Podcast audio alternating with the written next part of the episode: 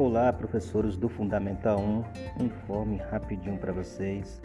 Assim, vocês têm duas fichas para estar tá preenchendo.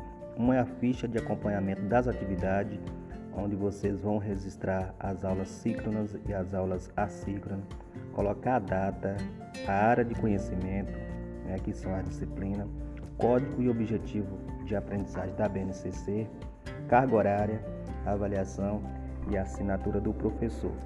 Então, primeiramente, vocês vão preencher esta ficha, porque é através do preenchimento desta ficha que vocês vão se utilizar para preencher a segunda ficha, que é a ficha individual do aluno.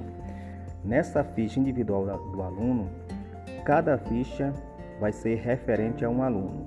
Então, numa ficha vocês não vão colocar o nome de todos os alunos, vai ser uma ficha para cada aluno onde vocês vão colocar o componente curricular trabalhado, conteúdo, data, objetivo de aprendizagem, carga horária, forma de interação, avaliação e assinatura do professor. Essas fichas é para vocês preencherem as aulas e fazer avaliação do aluno referente à terceira unidade, tá? Porque a terceira unidade finalizou agora dia 6 de abril e assim que se aproximar do final da quarta unidade, vamos estar entregando novas fichas para vocês preencherem referente à quarta unidade, tá bom? Qualquer dúvida, ouça novamente os vídeos, veja os vídeos e nos comunique, né? Tire a dúvida com a gente caso precisar.